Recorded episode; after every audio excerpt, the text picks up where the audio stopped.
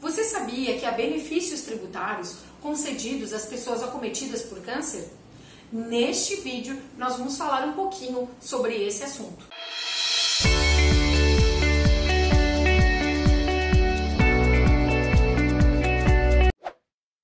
Nos meses de outubro e novembro, é comum se intensificarem as campanhas de conscientização à prevenção do câncer de mama e do câncer de próstata. Segundo o Instituto Nacional do Câncer, esses dois tipos são ainda os que mais acometem homens e mulheres. Relativamente aos benefícios que envolvam recolhimento ou pagamento de tributos, se o paciente, ele próprio ou seu dependente, for acometido pela doença e seja um trabalhador cadastrado no Fundo de Garantia por Tempo de Serviço, o FGTS, ele poderá fazer o levantamento, ou seja, o saque dos valores depositados em todas as contas do FGTS, seja do último ou do atual contrato de trabalho.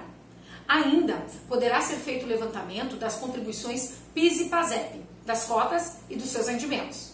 Terá isenção do pagamento do imposto de renda pessoa física.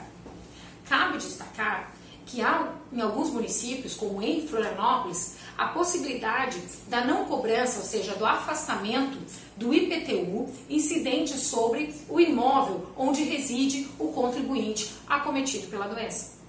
Classificada como uma doença grave que poderá causar limitações e incapacitações permanentes, o contribuinte nessa qualidade poderá pleitear o afastamento, a isenção de impostos como o IOF, o IPI, o ICMS e o IPVA, incidentes sobre a compra e venda, a produção e a propriedade de um veículo automotivo. Acontece que essa condição de pessoa com deficiência nem sempre é reconhecida quando buscada simplesmente pela via administrativa. Aí não é incomum vermos a necessidade de buscar esses benefícios pela via judicial. Se você gostou desse vídeo, lembre-se de dar um like, de se inscrever no nosso canal do YouTube e de nos seguir nas redes sociais. Caso você tenha alguma dúvida, eu peço que você a deixe nos comentários.